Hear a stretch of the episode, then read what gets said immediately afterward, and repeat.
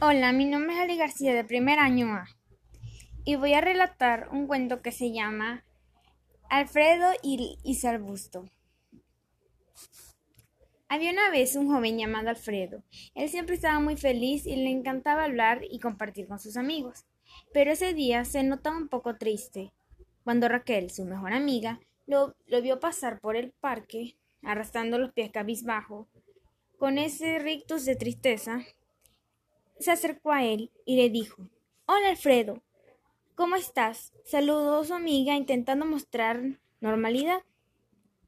Alfredo solo hizo un amargo saludo con la mano, sin levantar la cabeza.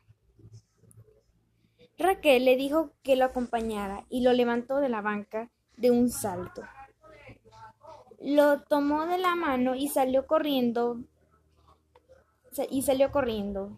Raquel le pidió que cerrara los ojos y le, dijera qué era lo que le pasaba. Y él respondió, me siento muy triste porque uno de mis lindos arbustos se secó. Por esa razón estoy tan triste.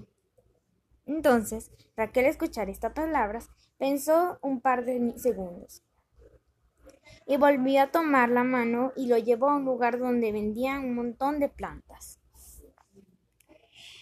Raquel estuvo un minuto viendo cada arbusto y cada flor, hasta que decidió por un lindo arbusto con flores de color violeta.